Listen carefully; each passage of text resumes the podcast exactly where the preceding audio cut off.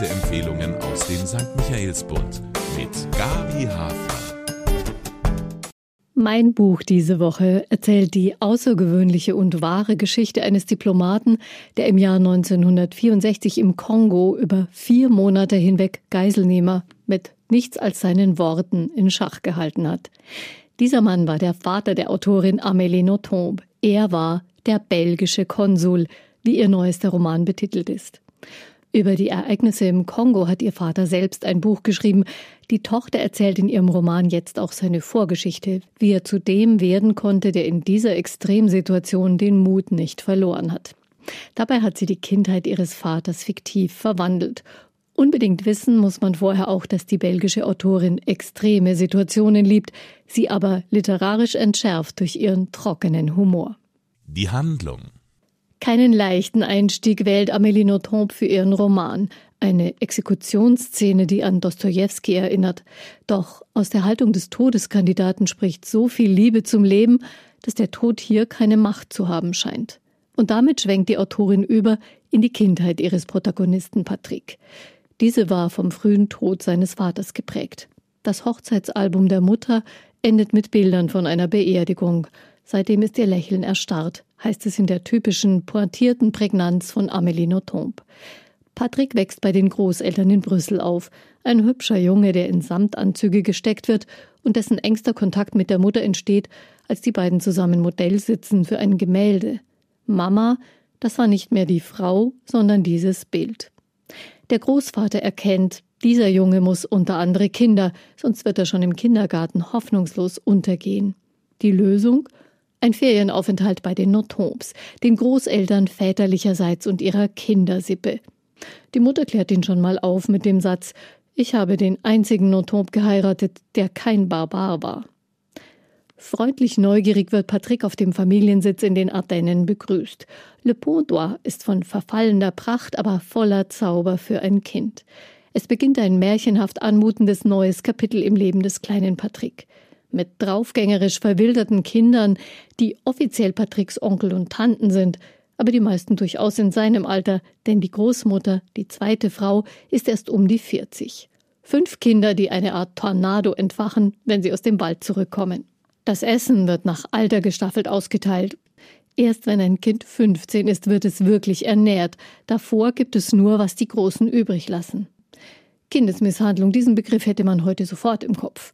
Amélie Nothomb taucht das Ganze in eine märchenhafte Atmosphäre. Der Großvater ist eine changierende Gestalt zwischen Zauberer, Dichter und realitätsfremdem Tor. Die Stiefmutter ist hier die gute Fee. Und obwohl die anderen ihn oft schikanieren, in allen Ferienzeiten, die folgen, will Patrick wieder in die Harry Potterhafte Lebendigkeit auf dem Landsitz eintauchen, denn er hat es geschafft, sich seinen Platz zwischen den anderen Kindern zu erobern – und auch mit dem weltfremden Großvater findet er eine gemeinsame Ebene. Mit unterschiedlichen Welten klarzukommen, diese Fähigkeit ist es, warum er sich viele Jahre später für eine Diplomatenlaufbahn entscheidet und alle ihm dazu raten. Patrick ist höflich, brillant und eloquent.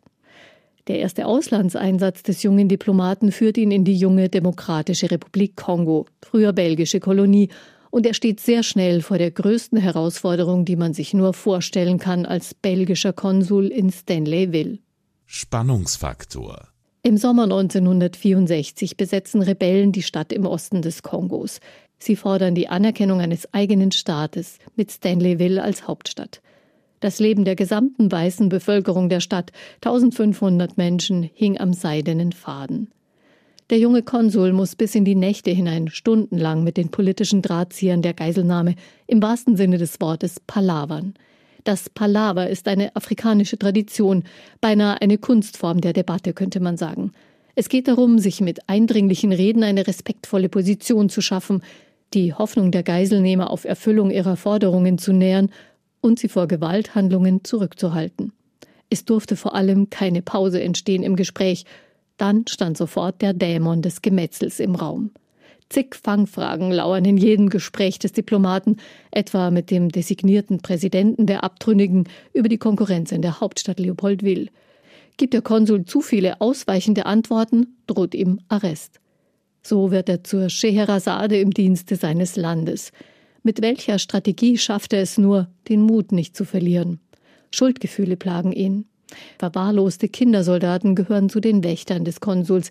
Er denkt an seine wilde Kindertruppe auf dem Schloss und ist dankbar für die Widerstandskraft, die er dort bekommen hat. Resilienztraining würde man das heute nennen. Und dann steht er zwölf Männern gegenüber, die ihn exekutieren sollen.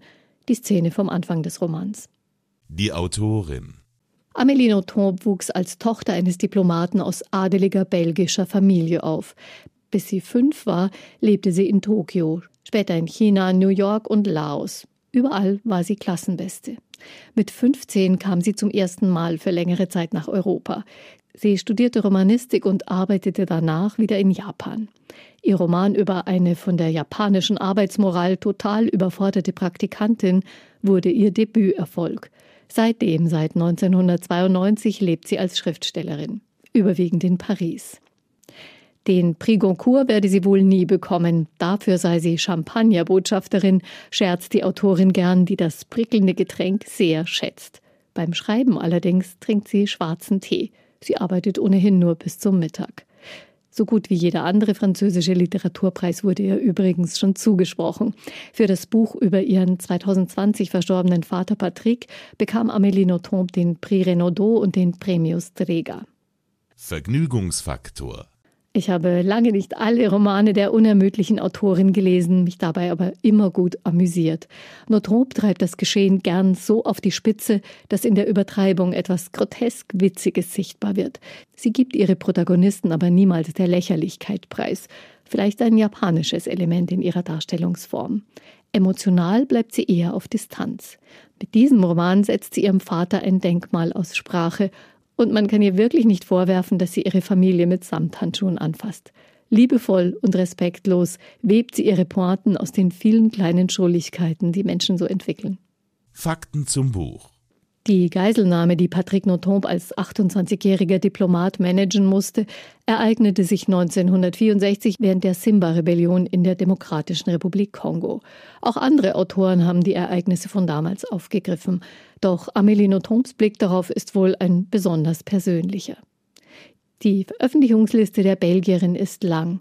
Wer an ihrem Humor Gefallen gefunden hat, findet im Diogenes Verlag reichlich Nachschub aus ihrer Feder. Dort ist auch der belgische Konsul erschienen.